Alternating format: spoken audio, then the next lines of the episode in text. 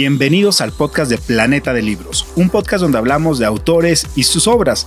En esta ocasión vamos a conversar con Juanita Balcázar, la ganadora del tercer premio de novela Jóvenes Talentos, que presenta su libro La promesa de la semilla. Y esta joven escritora va a conversar con Miguel Ángel Manrique, este reconocido escritor colombiano, en la Librería Nacional de Unicentro en la ciudad de Bogotá. Y por supuesto aprovecho también para invitarlos a que en todas sus redes sociales nos busquen como Planeta de Libros Colombia o del país desde donde nos escuchen y compartan con nosotros en las redes sociales. Bueno, como siempre para mí es de verdad un placer presentar escritores, pero eh, más placer aún me da presentar jóvenes escritores, de verdad. Hoy, con este evento, vamos a lanzar la cuarta convocatoria del premio de novela Jóvenes Talentos, que yo creo que muy inteligentemente la editorial Planeta y la Librería Nacional empezaron a armar, en principio yo creo que tímidamente, pero luego se han dado cuenta del potencial que tiene la literatura colombiana, ese potencial escondido en una juventud que como Juanita, como Tania, como Elisa y como tantos otros jóvenes, eh, están, está floreciendo, está apareciendo. Y, lo sabemos por las tres novelas que ya han sido publicadas, que son novelas eh, que tienen ya tienen un carácter, que, son historias bien contadas y que empiezan como a, buscar luchar o mejor construir un estilo. Entonces, mm, bienvenida Juanita otra vez, me alegra de verdad de nuevo verte. Hola Miguel Ángel, muchas gracias, buenas noches, tardes a todos. Estoy también muy contenta de estar acá. Te voy a hacer una pregunta porque eh, después de que uno se gana un premio hay un antes y un después. Y yo estaba en el proceso de, edición de la novela, ahora en este proceso, por ejemplo, de, pues, de, que llegue a los lectores, de que te conozcan como autora. ¿Qué ha pasado después del premio, Juanita? ¿Qué, qué ha sido de tu vida después del premio, después de la publicación de La promesa de la semilla? Eh, bueno, pues para mí ha sido, digamos que muy emocionante todo.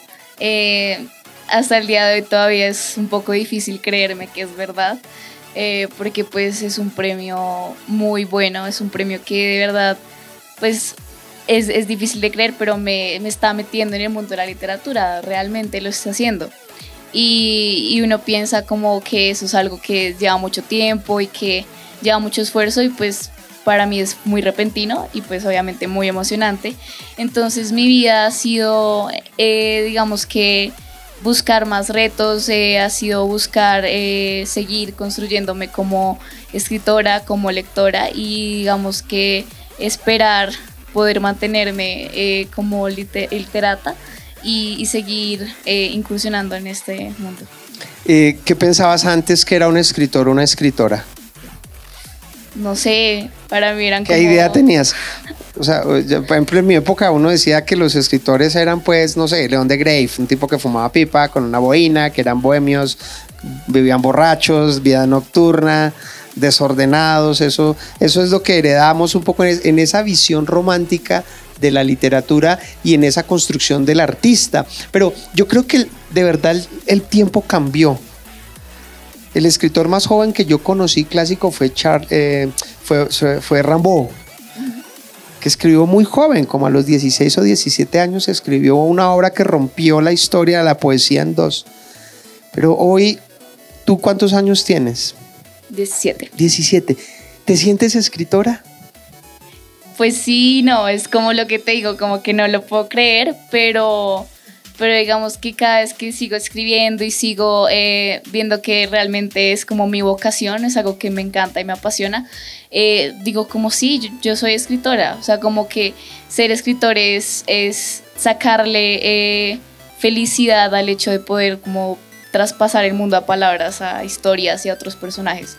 Pero claro que eres escritora, más no solo escritora, publicada por Planeta, con un premio.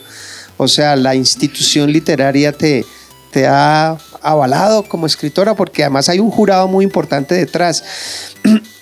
¿Qué ha pasado alrededor, por ejemplo, con tu familia y con tus amigos? O sea, a, partir de que yo sé del miedo, eh, tenían más miedo los papás de uno y los, digamos, las generaciones anteriores que los papás de ahora, que de verdad son mucho más frescos con el tema. Pero, ¿Qué ha pasado con esa relación? ¿Ha cambiado, se ha transformado? ¿Y con tus amigos? ¿Qué ha pasado ahí? ¿Con tu vida? Eh, bueno, pues, por ejemplo, ahora me pasa mucho en el colegio que llego a algún lugar y me dicen, ay, la escritora y cosas así. Entonces, pues es como algo muy bonito y, digamos que mis amigos eh, realmente se sienten muy orgullosos de mí. Eh, mi colegio, los profesores, mi rectora que se encuentra acá presente, me han apoyado muchísimo y eso es algo que me ha encantado. también mi familia, pues obviamente eh, siempre buscan formas de demostrar su orgullo, su emoción también. Eh, entonces es como que siento que este premio ha hecho que eh, haya mucho más apoyo para buscar esa carrera como escritora. Yo, yo estoy de acuerdo, yo pienso que, y lo, lo repito y lo repetiré siempre, la educación ha mejorado. Y tan ha mejorado que los más de, no sé, cuántos, sorry, más de 200 manuscritos, ¿no? Hemos recibido de, jóvenes talentos. Es decir, que haya 200 jóvenes menores de 19 años con un manuscrito terminado, no importa el estado en que se encuentre, es un indicador que algo ocurrió en Colombia. Eso hace 30 años no existía, no se daba. Y hace 50 años peor, los escritores aparecían no sé, de, formas misteriosas, pero no se daban así como ahora, como democráticamente. Y creo que esa transformación de la educación es muy positiva para el país porque yo creo que es mejor que haya más escritores que menos otras cosas, que no, no quiero decir porque no es el caso. Esta es una saga familiar y, y tu novela muestra algo en lo que yo creo y es que los temas nunca se agotan que los temas de la literatura son universales y uno puede volver a escribir sobre la familia como tú escribiste esta saga familiar de la promesa de la semilla, ¿por qué elegiste el tema familiar? ¿Por qué elegiste la familia como tema? ¿Fue, ¿Te salió espontáneamente? ¿Ya lo tenías planeado? Eh, ¿Ibas a hacer algo, eh, no sé, una, alguna venganza familiar? ¿Querías hacer catarsis? Bueno, no sé. ¿Qué, pasó ahí? Eh, pues yo creo que fue muy espontáneo y, realmente fue un tema que, que, surgió muy como por sí solo. Eh, yo, yo siempre he empezado a escribir como de la nada, o sea, como sin pensarlo mucho. Entonces, digamos que yo empecé escribiendo ese primer capítulo y, y seguí con el siguiente y todavía no estaban conectados, porque el primer capítulo es un poco como una, una vuelta es una anacronía un poco, bueno. Eh, y entonces después fui buscando cómo conectarlo y me di cuenta, que la conexión era la familia. Entonces, eh, a veces siento que la inspiración precede un poco a la mente. Entonces, como que yo todavía no me he dado cuenta de que estaba escribiendo, sino hasta un tiempo cuando ya estaba más, eh, eh, digamos que construida la historia, porque me di cuenta, yo quería escribir de la familia, yo quería sacar este tema de mí, quería expresar algo con, con estas palabras y esta historia.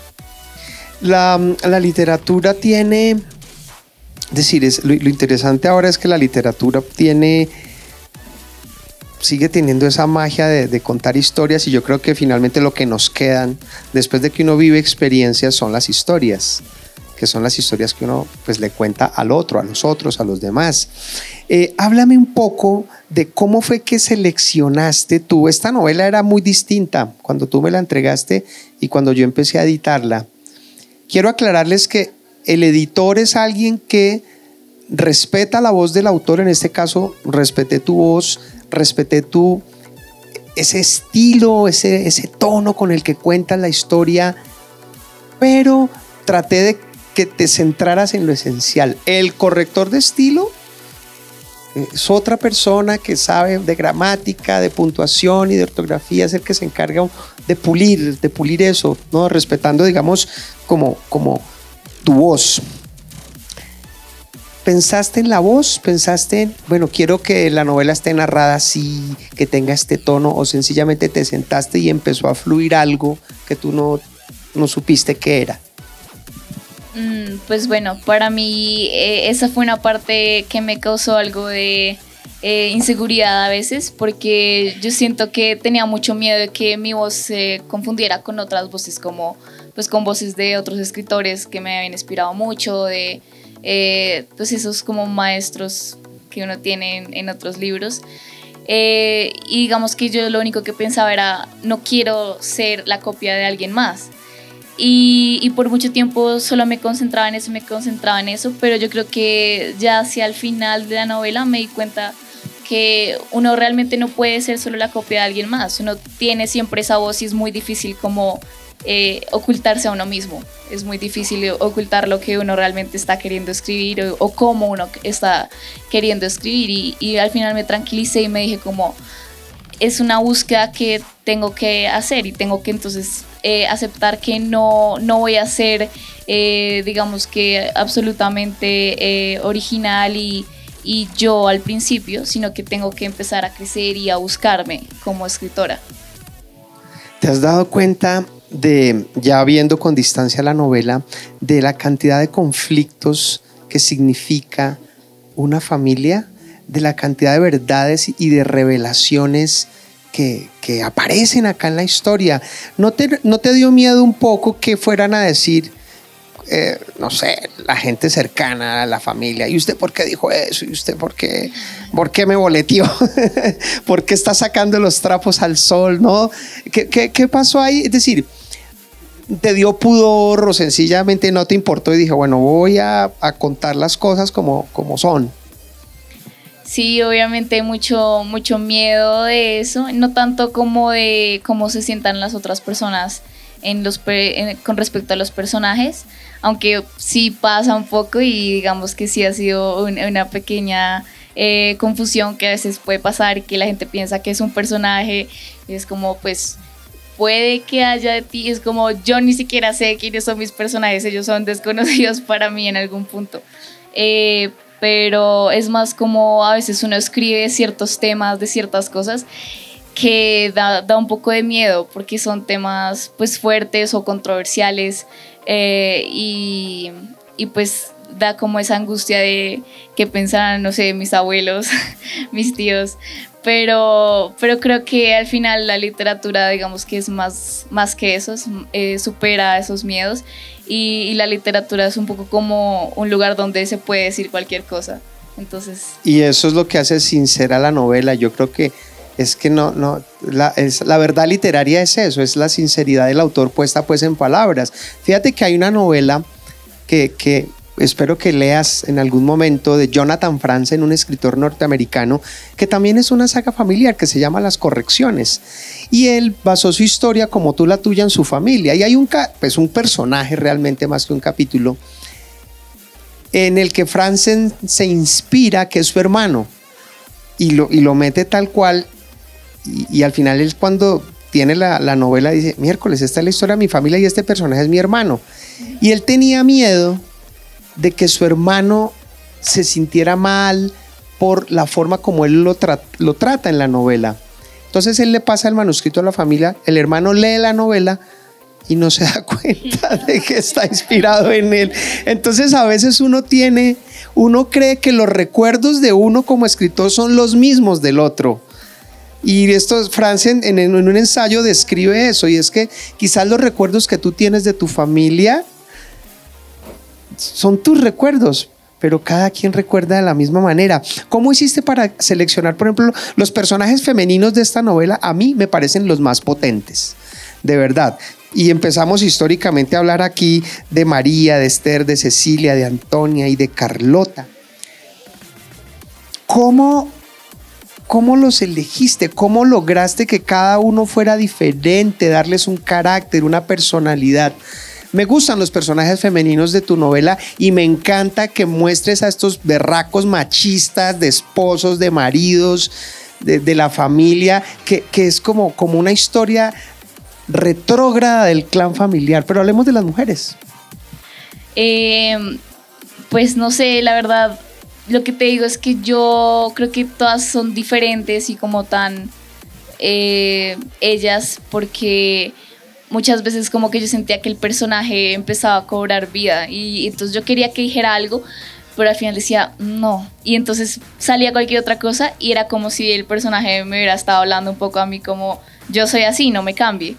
Entonces eh, es como algo muy bonito porque uno se empieza a sentir como que eh, cobra vida la, la creación y que es más como que yo sentía, yo soy solo como un medio para que se expresen, pero de alguna forma existen en mi mente independientemente de mí. Em, y bueno, no sé, supongo que los personajes femeninos eh, reflejan muchas mujeres que he conocido en mi vida, eh, de las que he leído también, eh, y pues no sé, no sé qué más decir. ¿Investigaste la historia familiar? ¿Preguntaste? ¿Hiciste algún tipo de trabajo de campo? ¿Cómo fue eso, ese antes de la novela, esa preproducción? Sí, pregunté más que nada a mis abuelos, porque digamos que hay una parte de la novela que es hacia mediados del siglo XX y pues no quería que fuera tanto como una investigación de leer un libro de historia o una noticia de esa época, sino quería saber cosas más cotidianas. Entonces yo le preguntaba, por ejemplo, a mi abuela si ella había sentido algo de la violencia en su vida personal, si ella le había impactado. Y entonces ella me contó, pues sí, porque yo vivía en un pueblo que era liberal y tu abuelo era de un pueblo conservador. Y fue cuando nos íbamos a casar que yo le pregunté si él era liberal o conservador. O sea, antes nunca nos habíamos hablado de eso. Y yo dije, ah, ¿en serio? Y que entonces eh, él era conservador. Y él le dijo como, no, eso, eso no importa. Y, entonces eso me parece una historia muy bonita porque nosotros eh, tenemos, pues, o sea, nos cuentan la historia de que en Colombia la gente se mataba por eso y pues obviamente pasaba. Pero como pensar, mis propios abuelos también pasaron por eso y no sucedió necesariamente así. Es como algo muy, muy chévere. Entonces cuando me di cuenta de eso también les empezaba a preguntar de otras cosas, que cómo era Bogotá en ese entonces o cómo era, no sé, trabajar acá y, entonces ahí empecé a encontrar un montón de, datos y información que me pareció muy preciada y que valía la pena contar. ¿Y qué descubriste? O sea, cuando uno, cuando uno cuenta una historia es porque ha descubierto algo en la historia. ¿Qué descubriste de la, no de tu familia, de la familia de la historia? De la familia de la historia. ¿Qué te impactó? Yo, yo tengo que contar esto porque pues vale la pena que esté acá. Uno selecciona qué contar. Mire, la escritura es un acto como existe la moral de la escritura. dice esto es bueno y esto es malo. Y lo que queda es lo que uno ha decidido que es bueno. ¿Cómo hiciste esa selección de lo bueno? No sé, es. Yo creo que no fue tanto selección, sino que empecé a decir las cosas tienen que empezar a llevar a, un fin. no puede ser una historia llena de cosas divertidas, interesantes y ya, sino que todo tenía que tener como el, el mismo más o menos camino que llevara ese mensaje de que eh, las memorias de nosotros son de alguna forma las memorias de los demás y de las personas que amamos y que entonces por eso es como lo que queda. Entonces la memoria de mi papá o de mi abuelo es lo que realmente define eh, lo que yo soy porque es lo que yo amo. Entonces eso fue más o menos lo que yo siempre buscaba, era como mi leitmotiv. Eso me gusta. El tema de la memoria, pues es el tema de la novela también. ¿no? Eso, Proust es uno de, los, de nuestros grandes, digamos, escritores representantes del tema de la memoria y, de, y de la historia y de la familia. Bueno, entremos un poquito acá. Voy a, voy a leer un poco y, yo creo que ustedes también se van a asombrar y es como una mujer de 19 años, estudiante de un colegio, escribe esto, o sea, y con este nivel. No traje mis gafas de leer, entonces como los ancianos. 16 años. 17, 17. Peor todavía. Ah. Me descaché como por dos años. Disfrutaba de salir a pasear Justo en el momento del atardecer, cuando el cielo se abre en mil colores antes de ser cubierto por un manto oscuro, era de lo más agradable. Durante ese instante, cuando el día muere, era el mejor momento para pasear. Nunca le importó el viento colérico ni la falta de luz del camino, ya que era una persona dura desde la infancia, a la cual las molestias pasajeras no le importaban mucho. Uy, ahí hay un estilo, ahí hay una elección de, palabras, una elección. El estilo es una cosa rara porque es el sello, eso es un cliché, pero es cierto, es como, como una parte del escritor ¿Tú sientes todavía que estás conectada con esta novela o ya crees que, que se, fue y la vas a dejar ir sola? Y, pregunto, ¿te has, o sea, ¿te has preguntado tú en algún momento cómo hice esto? ¿No te das, yo a qué horas escribí esto? ¿Cómo lo escribí? ¿Con ese tono, con esas palabras? Hablemos de la construcción de la novela desde el lenguaje. ¿Qué pasó ahí? Sí, muchas veces yo me acuerdo lo, lo, que hice cuando llegué a mi casa después de, pues después de haber ganado el premio. Fue leer la novela, como leer el final de la novela, porque para mí esa parte fue como la que más me, me, me gustó. Y, y, yo solo pensaba como en los personajes y yo les decía como gracias, o sea, esto lo hicieron ustedes, gracias a ustedes yo gané. Y, y sí tenía como esa cierta duda de no puedo creer que yo haya hecho esto. Y, bueno, en ese momento tenía era yo mi manuscrito que se veía gigantesco porque eran páginas de una sola cara. Eh, y me sentía muy contenta y como lo que te digo, muy, muy sorprendida de mí misma. Este, este, es un tópico y pregunto tópicos porque los tópicos se los preguntan a los, a los escritores viejos, a los escritores no tan viejos, pero, pero tú, tú eres una escritora joven y ¿Qué se siente ganar un premio? Así es importante ganar un premio para un escritor y en este caso para ti. Claro, sí, o sea, es que se siente como que, tienes la oportunidad, más que nada, pues siendo la primera novela, eh, siento que es un poco como decir, sigue, y no tanto como, ay, eres muy talentosa, eres muy chévere, que pues obviamente está implícito, pero yo sentía que era más el libro por sí mismo, porque pues es un premio en el que yo no, nadie me conocía, nadie sabía nada de mí hasta ese momento. Eh, entonces es como decir, eh, tus historias sí pesan, sí cuentan y, te quiere ver más de ti. Entonces es muy bonito ese premio por esto. Sí, otra, otra pregunta relacionada con esto y es, Gabriel Said, un escritor mexicano, tiene un ensayo sobre la fama, ¿cierto? ¿Te has sentido famosa? O sea, ¿has sentido esa, esa cosa rara, como diferente, como que te miras al espejo y no, no sé, ¿te has sentido, has sentido eso? Que además, ojo, eso viene de los griegos, ¿no? La, diosa fama. ¿Has sentido eso que llaman algunos la fama? y, y, si sí o si no, pues ¿cómo lidias con, con ese sí o con ese no? pues no sé si fama, pero sí he sentido es como reconocimiento, que me parece que puede ser un poco diferente, porque fama creo que a veces es como recaer un poco en, en, solo la persona y en, solo un poco adorar a la persona porque sí, pero he sentido es como reconocimiento y admiración eh, por lo que he logrado y, y, mucha gente me lo, me lo ha dicho y, y no me ha hecho sentir incómoda porque eh, siento que no es como, no es vacío ese, esa admiración. Entonces eh, es como algo muy bonito y algo en lo que yo siempre he tratado de, de agradecer a las personas y, digamos, eh, me he encontrado con gente que me dice como tú cumpliste un sueño que yo tenía y entonces me gusta porque les digo, entonces síguelo intentando, mira, si yo pude, tú tienes que poder, entonces es, es, es más de ese estilo. O sea, ¿qué importa más, el autor o la obra? la obra. Sí, estoy de acuerdo contigo y me gusta esa respuesta y cómo lo, cómo lo estás manejando. Yo, yo creo que de, la obra hemos hablado mucho, pero me interesa más lo que hay alrededor de la obra y fíjate que todas esas preguntas que hago tienen que ver es con lo que, lo que genera el libro. ¿Qué está pasando ahora contigo como autora? ¿Qué, ¿Cómo te enfrentas ahora? Estás escribiendo, me imagino, bueno, cuéntame de la experiencia después de la promesa de la semilla. ¿Qué está pasando ahí? La historia, los personajes, el lenguaje, los temas, las lecturas? Em, esta vez estoy, digamos que tratando de, ir más allá, mucho más allá.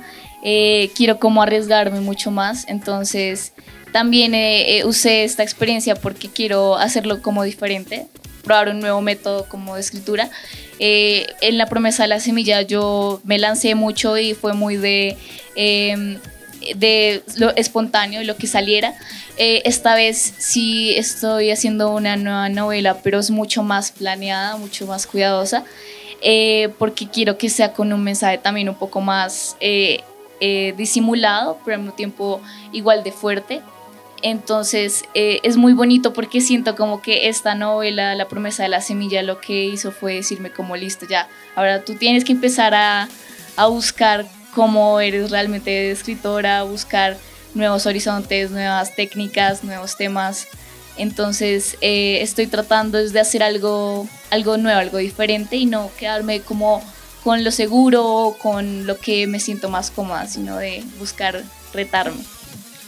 Juanita, ¿tú crees que los adultos han perdido el miedo a que sus hijos sean artistas, sean músicos, sean escritores, sean poetas? ¿Tú qué piensas de eso ya desde tu posición como autora, ganadora, publicada, eh, con una edición de verdad preciosa de tu libro, eh, que apenas está saliendo del colegio? ¿Qué pasa ahí? Los adultos somos miedosos, miedosísimos. Entonces siempre queremos que nuestros hijos vayan por el camino seguro, porque estos otros caminos pues, son el azar y la suerte, ¿no? y de incertidumbre. ¿Qué piensas tú? Porque además aquí está, ¿no? La señora rectora del colegio. y otro montón de adultos, ¿no? Pues yo creo que eh, lo que sí se hace ahora es que se le da más importancia eh, a las artes. No necesariamente creo que se le haya perdido el miedo, me parece que ese miedo sigue un poco ahí. Eh, y pues es entendible, o sea, hasta yo lo he tenido porque uno tiene que ser como bien sincero y decir como pues las ah, posibilidades son, miedo? son pocas. Sí, habla de eso. ¿Qué es, ¿Qué es, eso? Sí, todo sí. ¿Qué es eso? Háblanos del, del miedo a ser escritor o a escritora en este caso. Eh, pues ese miedo es como lo más probable es como que nunca me publiquen o que nunca me conozcan o que sí, sea como eh, que nunca pase nada, ¿no? Pues en mi caso creo que he, descansado mucho de ese miedo y mis padres también, porque a pesar de que tenía miedo, eh, yo siempre les dije, yo solo voy a estudiar literatura y, a veces eh, me decían un poco como, ¿estás segura? yo, sí, solo literatura. Ellos revisaban su cuenta bancaria. yo sí, solo, solo literatura, si no voy a ser bibliotecaria, lo que sea, solo quiero libros en mi vida, era como todo lo que yo decía. Eh, pero eh, creo que sí está un poco ese miedo. Lo que ha cambiado creo que se le ha dado más importancia a, las artes. Y, pues veo que eh, hoy en día se considera que las artes son algo importante para la formación de nosotros como, como seres humanos, porque pues las artes nos conectan con estos lados sensibles, nos hacen reflexionar, nos hacen, digamos que vivir realmente la vida, ¿no? Como puede que haya muchas otras eh, áreas de conocimiento que son importantes, pero las artes son lo que le dan ese, ese sentido, esa, ese empuje, y entonces creo que se ha empezado a tener en cuenta eso ahora. Yo te iba a hacer una pregunta, mira, yo fui jurado del primero y el segundo premio, de este fue, pues estuve ahí como un observador, pero tú qué piensas de que haya tres mujeres escritoras ganadoras del premio y no haya ningún muchacho, ningún, ningún joven escritor. ¿Qué, crees que puede estar pasando ahí? Eh, y, con eso no quiere decir que eso dé respuesta, sino sencillamente como una especie de percepción a, el caso específico que hay tres escritoras. Bueno, hay un escritor Lorenzo Barreras, pero digamos que él no, no ha sido ganador del premio pero sí hay tres, tres, tres chicas que, que, se lo ganaron. ¿Qué, qué, crees que puede estar pasando? ¿Cuál es tu hipótesis?